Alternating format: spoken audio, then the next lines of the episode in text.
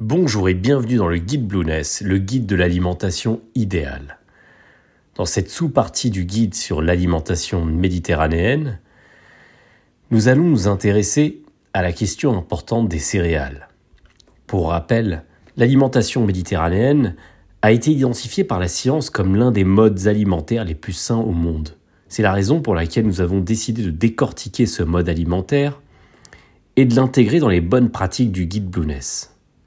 Dans les podcasts précédents, nous avions listé les principaux légumes d'inspiration méditerranéenne, puis les épices, les aromates et les condiments qu'il était recommandé d'intégrer ou de réintégrer dans son alimentation afin de reprendre sa santé en main. Dans ce podcast, nous allons nous intéresser à la question des céréales.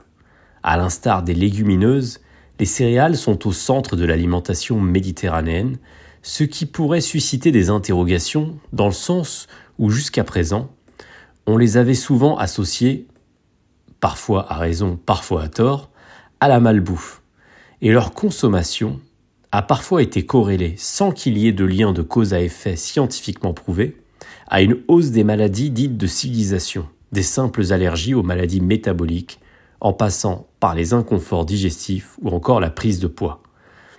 Pourtant, dans la pyramide alimentaire méditerranéenne, les céréales sont classées prioritairement, avec les fruits, les légumineuses et les graisses saines, devant le poisson et les fruits de mer. Elles sont décrites comme étant à la base de chaque repas.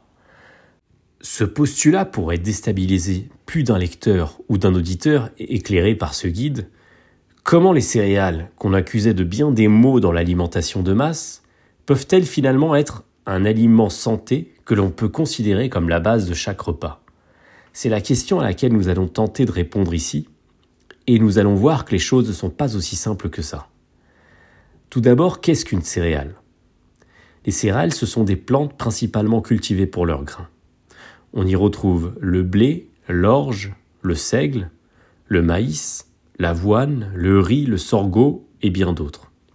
Certaines plantes, comme le sarrasin ou le quinoa, sont des pseudo-céréales, également cultivées pour leurs grains, mais qui n'appartiennent pas au poacé, la famille des céréales. Le sarrasin, par exemple, fait partie de la famille des polygonacées, tandis que le quinoa et l'amarante appartiennent à la famille des amarantacées, mais tout cela est affaire de nomenclature. La finalité c'est que ces végétaux sont cultivés pour leurs grains et qu'ils sont généralement consommés en tant que source énergétique.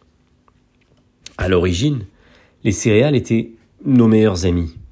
Ce sont elles qui ont permis à l'être humain d'améliorer son confort de vie via la naissance de l'agriculture, qui donna un apport énergétique à coût abordable. Jadis chasseur-cueilleur, l'être humain a véritablement émergé grâce aux céréales et à l'agriculture à l'époque du néolithique, devenant ainsi sédentaire il y a environ plus de dix mille ans. C'est ainsi que nos ancêtres ont créé les premiers potagers. De chasseurs-cueilleurs, ils sont devenus paysans, et de ce fait beaucoup moins dépendants des aléas de la nature et de la nourriture disponible de façon purement naturelle. Dans leur jardin, ils firent pousser des céréales comme l'orge, le blé, le seigle ou le millet, et c'est au Moyen-Orient que sont apparues ces premières cultures. Mais d'autres civilisations ont émergé via la maîtrise de l'agriculture, notamment en Amérique centrale avec la culture du maïs et en Asie du Sud-Est avec le riz. Le problème, c'est que l'être humain a une tendance naturelle à optimiser sa survie et limiter sa dépense énergétique et améliorer son confort. Du coup, ce qui était un avantage autrefois pourrait bien s'être retourné contre nous et pourrait maintenant jouer en notre défaveur en l'occurrence en défaveur de notre santé. Du néolithique, où nos ancêtres devaient cultiver la terre pour s'alimenter, et cela de façon naturelle, avec le tempo imposé par la nature et un climat parfois défavorable, nous sommes passés aujourd'hui à des modes de vie totalement sédentaires et hyper confortables. Et nous sous-traitons l'agriculture de masse à des industries qui ont des impératifs de rendement pour répondre à la demande mondiale. Autrement dit, non seulement nous n'avons plus besoin de nous dépenser physiquement pour cultiver la terre, donc nous bougeons moins, mais en plus, le blé que l'on consomme est cultivé dans une logique de rendement, donc via des processus euh, industriels qui permettent d'accélérer la culture des céréales, quitte à aller, entre guillemets, plus vite que la musique, avec les conséquences que cela pourrait avoir sur la santé.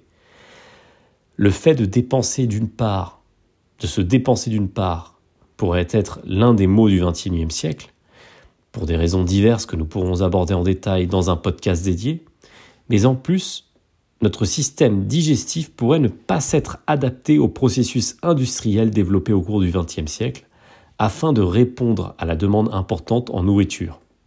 Il y a là deux problèmes que l'on va développer un petit peu. Tout d'abord, l'index glycémique élevé des, céréales consommées en plus en excès. Donc ce premier problème, il est lié au fait que nous nous sommes habitués à surconsommer ces produits sources d'énergie, car ils sont accessibles à un, prix relativement abordable et souvent assez addictifs. Peut-être d'ailleurs que notre appétence pour les aliments riches en glucides s'explique par l'énergie précieuse qu'ils nous apportent énergie autrefois rare et donc très recherchée par l'être humain. Par conséquent, si l'on s'en réfère à la théorie de la balance calorique, nous dépensons beaucoup moins de calories qu'autrefois, mais nous en ingérons beaucoup plus. Et en plus, il s'agit principalement de calories riches en glucides, comme les frites, le pain blanc, la baguette, donc en énergie rapidement assimilable, à index glycémique élevé, mais pas utilisées à bon escient, puisque nous sommes trop sédentaires, ce qui surcharge en quelque sorte l'organisme en réserve énergétique, donc en réserve adipeuse, et ce qui entraîne d'autres soucis de santé par ailleurs, comme des allergies, des migraines, des inflammations, des maux de tête, ou parfois des maladies auto-immunes. Et pour couronner le tout, certains aliments phares de l'alimentation moderne, la plupart étant trop, transformés, associent glucides de mauvaise qualité, et lipides de mauvaise qualité, comme les viennoiseries par exemple, qui sont en fait une double combinaison de glucides et de lipides transformés, et ce qui est assez néfaste pour la ligne et la santé. Donc si l'on reprend l'alimentation standard moderne, en mangeant, disons, du pain de mie le matin, associé à de la confiture, de la pâte à tartiner, du jus d'orange, suivi au déjeuner d'un, par exemple, d'un burger frites ou d'un sandwich baguette ou d'un plat de pâtes, suivi ensuite d'un goûter fait de viennoiserie ou de biscuits, et enfin le soir d'une pizza, on est à 200% dans une alimentation riche en glucides à index glycémique élevé, associée à un apport trop élevé en lipides de qualité discutable, à l'opposé évidemment des bonnes graisses issues de l'huile d'olive, du saumon, de l'avocat par exemple, et à des aliments trop transformés, le tout étant un cocktail pro-inflammatoire pro-maladie métabolique et pro-surpoids à long terme. Ensuite, le second problème, il est posé par l'agriculture de masse. C'est qu'en fait, en cherchant à répondre à une forte demande, l'industrie a travaillé à gagner en productivité, quitte à faire muter le blé, avec ce, que cela peut comporter en termes de risques sanitaires. Il ne s'agit pas d'OGM à proprement parler, mais de sélection des blés les plus résistants, de croisement des blés de blé naturels pour donner des blés plus rentables. Ainsi, nous sommes passés d'un ADN de 14 chromosomes pour les blés anciens, par exemple l'engrain sauvage, l'engrain domestiqué ou le petit épeautre, à 28 chromosomes pour le blé dur, qui sert à fabriquer les pâtes, ou le blé de Pologne, ou le blé de Khorasan, ou le camut. Puis finalement, 42 chromosomes pour donner le blé tendre ou le froment, ou enfin euh, l'épeautre. À l'origine, la nature faisait des croisements, mais de façon lente et par définition naturelle. Cela prenait beaucoup de temps. Or, l'homme est venu accélérer ces croisements en cherchant à augmenter le rendement. Par exemple, des gènes de nanisme ont été largement utilisés dans la sélection du blé à partir des années 50 car le blé de petite taille avait une concentration beaucoup plus grande de matière dans ses grains. Or, ces blés euh, modernes n'ont plus grand-chose à voir avec les blés ancestraux et totalement naturels d'il y a dix mille ans. Et il n'y a pas vraiment d'études qui se sont penchées sur la digestibilité du blé moderne et surtout les conséquences relatives à leur consommation à moyen et long terme sur notre santé. Sans accuser personne, mais en simple faisceau d'indices, c'est à partir de la seconde moitié du XXe siècle, avec l'essor du sucre d'un côté, des céréales de l'autre, que le taux de maladies cardiovasculaires a augmenté, l'obésité également, mais aussi les problèmes d'intolérance alimentaire, les maladies, les et bien d'autres soucis. Par ailleurs, il n'y a pas que le croisement de blé qui est pointé du doigt, mais également les techniques de panification, et par là même le taux de transformation des produits céréaliers. Autrefois, le pain était produit au levain naturel, qui est un processus lent de fermentation. Les boulangers, pour répondre à la demande, ont donc dû s'adapter et utiliser des techniques de levage industriel afin d'accélérer le processus. Ainsi, le type de fermentation, la durée de fermentation, le type de cuisson, le type d'écrasement des grains pour en faire de la farine, les taux d'extraction, les ajouts d'agents chimiques, de conservateurs, etc., sont autant de facteurs qui pourraient également avoir un, impact important sur la santé des consommateurs. Il ne s'agit pas de jeter la pierre aux industriels. Si l'on se penche sur le problème de façon purement objective et pas du haut de la tour d'ivoire de certains qui ont les moyens de consommer des produits bio qualitatifs et onéreux, l'industrie et les pouvoirs publics ont simplement cherché à répondre à la problématique de l'accès à la nourriture. En d'autres termes, il y avait une demande et il fallait répondre à cette demande, d'abord parce que c'est la nature même d'une société à but lucratif, mais aussi parce qu'il fallait trouver une solution au problème de famine en trouvant une manière de rendre les céréales accessibles et facilement cultivables, l'industrie a permis d'éviter quelque part bien des drames dans les pays pauvres lors du XXe siècle.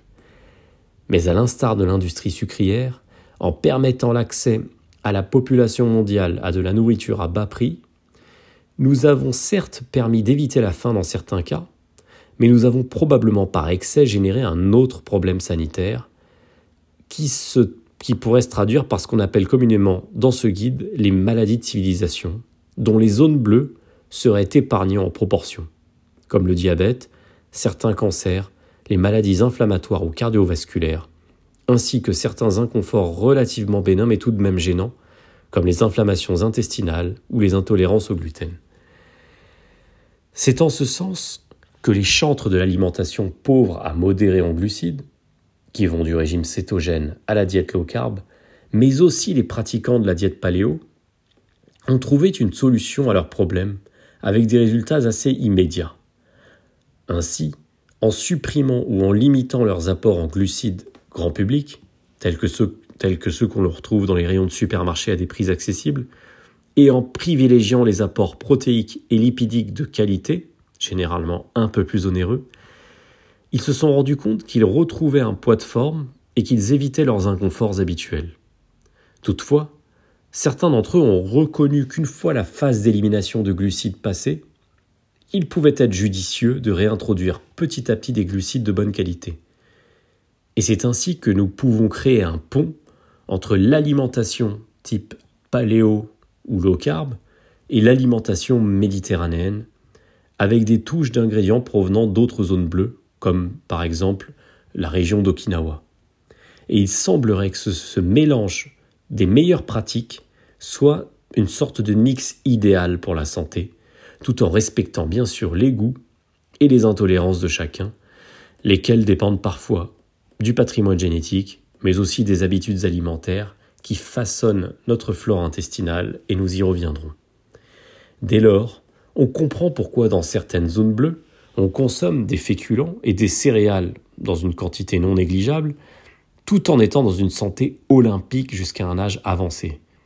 Ces céréales n'ont pas beaucoup de points communs, ni en quantité ni en qualité, avec le type de céréales que nous avons l'habitude de consommer dans les sociétés modernes. En outre, elles ne sont pas consommées en association avec des ingrédients transformés, riches en acides gras trans, ou avec des sucres rapides issus de produits transformés. Cette grande parenthèse était très importante à faire car elle nous permet de comprendre ce qui s'est passé de façon objective dans le passé, sans entrer dans un débat passionnel et engagé, et donc d'essayer lorsqu'il s'agit de, choisir ses glucides, et dans le cas de ce podcast, lorsqu'il s'agit de consommer des céréales ou des pseudo-céréales, d'opter pour les plus saines possibles. Pour ça, nous allons tout bonnement reprendre ce qui est consommé dans les zones bleues, a fortiori dans les zones méditerranéennes, en termes de céréales, en recoupant l'information avec les céréales qui seraient effectivement meilleures pour la santé, c'est-à-dire celles qui sont à la fois le moins transformées possible et qui ressemblent plus aux céréales d'antan. Mais avant de réaliser ce listing, intéressons-nous en détail sur la manière dont les céréales ont évolué dans le temps, et en particulier le blé, car toujours, comme toujours dans ce guide, il s'agit d'attaquer les sujets en profondeur pour en comprendre tous les enjeux. Et en comprenant comment le blé a évolué au fil des années, nous comprenons ainsi en quoi le blé moderne peut parfois être contre-productif pour la santé et pour la ligne. L'origine de nos civilisations est liée à la domestication du blé. Il y a cela plus de dix mille ans, dans la région qui correspond à l'actuel Moyen-Orient. La domestication d'une plante consiste à faire évoluer sa morphologie ou son anatomie par la culture et la sélection génétique.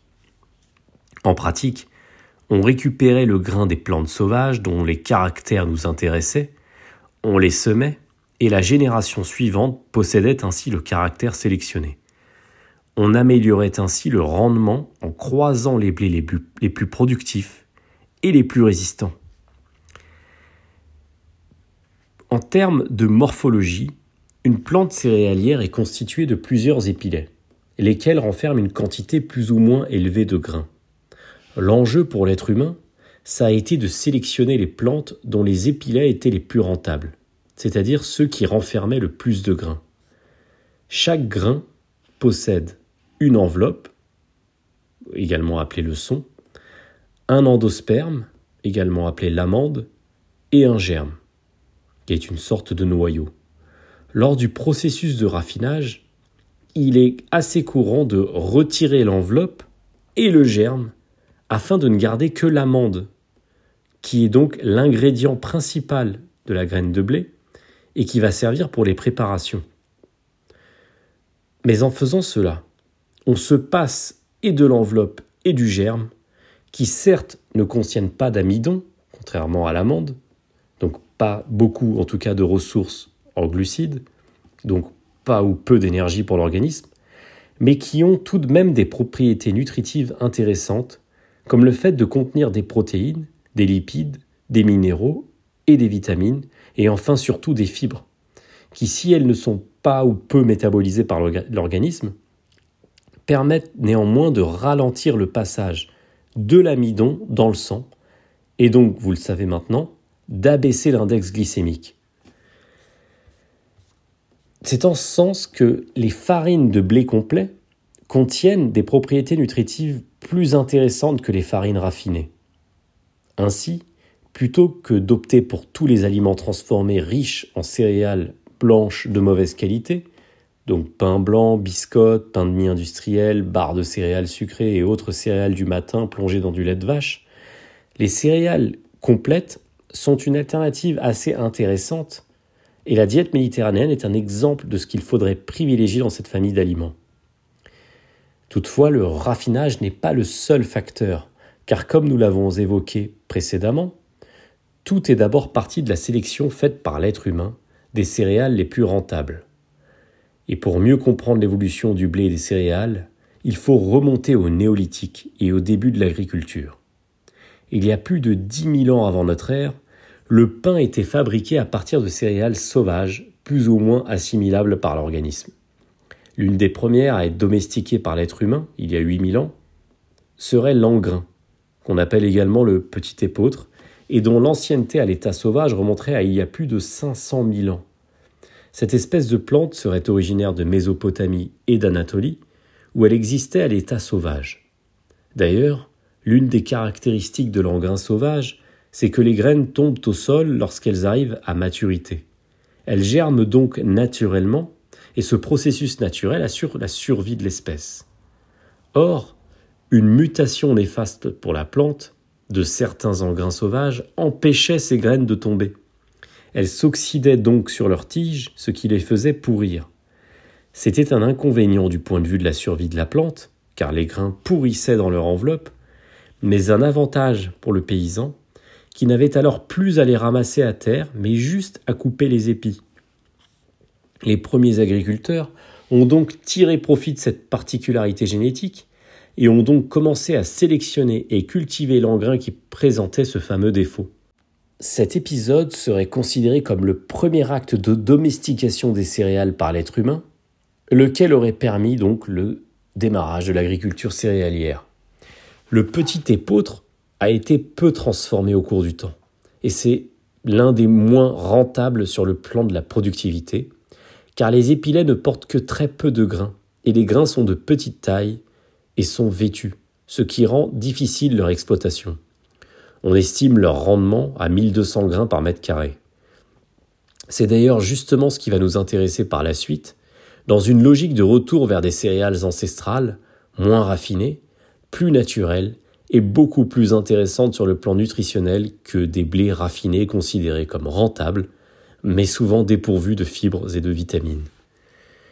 Parallèlement à cela, un croisement probablement naturel entre deux espèces aurait donné euh, naissance à l'amidonnier sauvage vers moins 13 000 avant notre ère. Vers moins 10 000, l'être humain parvient alors à cultiver cet amidonnier sauvage, donnant ainsi naissance à l'amidonnier cultivé. Là encore, les grains sont vêtus et peu nombreux, mais les épis sont plus résistants que ceux de l'amidonnier sauvage ou de l'engrain sauvage, et les grains sont aussi plus gros.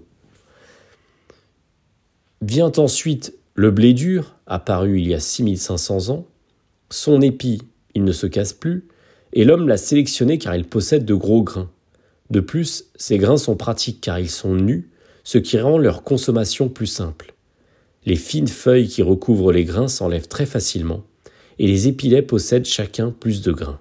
On l'utilise souvent pour faire de la semoule, du boulgour ou des pâtes alimentaires. On estime son rendement à 15 000 grains par mètre carré. Toujours vers, vers moins 6500, l'être humain s'est mis à cultiver ce qu'on appelle aujourd'hui le blé tendre, ou froment. Il possède les mêmes caractéristiques que le blé dur et on l'utilise surtout pour faire de la farine. Enfin, l'épeautre, à ne pas confondre avec le petit épeautre, qui serait apparu probablement vers moins 6000 avant notre ère, et qui est issu d'un croisement possiblement naturel dans des champs cultivés entre l'engrain et les gilopes. Il est parfois considéré comme une sous-espèce du froment, donc du blé tendre, mais il diffère de ce dernier par son grain qui reste vêtu, contrairement au blé tendre dont le grain est nu.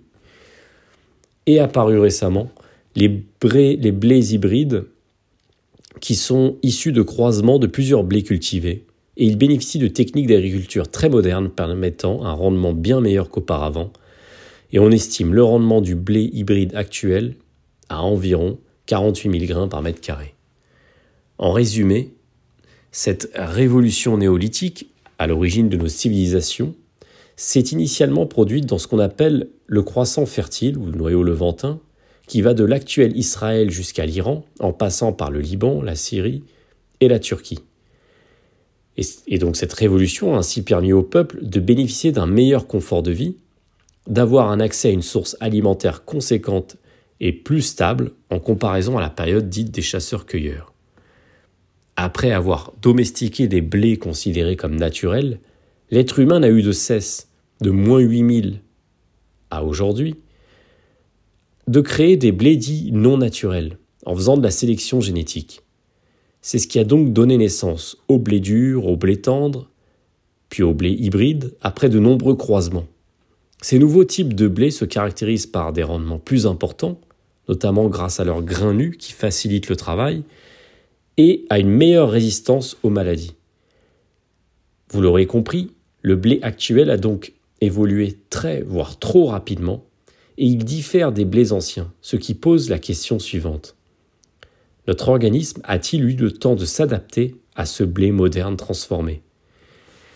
Par ailleurs, l'être humain a cultivé d'autres céréales, parmi lesquelles l'orge, qui est avec l'engrain et l'amidonnier l'une des premières céréales cultivées. Ensuite, euh, nous avons eu le millet, également cultivé en Europe centrale, ainsi que l'avoine, vers moins 2500 ans avant notre ère, principalement pour l'alimentation des chevaux. Il y a eu également le seigle, bien plus tard que le blé, et dans des univers parallèles dans d'autres zones du globe, l'être humain est parvenu à domestiquer d'autres types de céréales. comme le maïs en Amérique, cultivé probablement vers moins 7000 avant Jésus-Christ d'après les fouilles archéologiques, et qui fut la base de l'alimentation des grandes civilisations précolombiennes comme les Incas, les Aztèques ou les Mayas.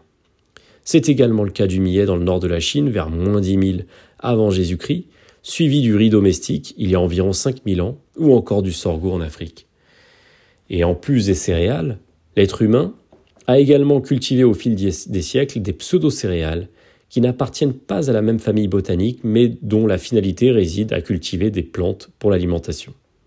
Dans ces pseudo-céréales, on retrouve notamment le quinoa, cultivé depuis plus de 5000 ans sur les hauts plateaux andins d'Amérique du Sud, et qui était comme le maïs l'aliment des civilisations précolombiennes, le quinoa, dépourvu de gluten, n'a pas intéressé les colons espagnols, et ce n'est que vers la fin du XXe siècle que le monde occidental a commencé à le commercialiser en masse, notamment pour ses qualités nutritionnelles intéressantes sur lesquelles nous allons revenir.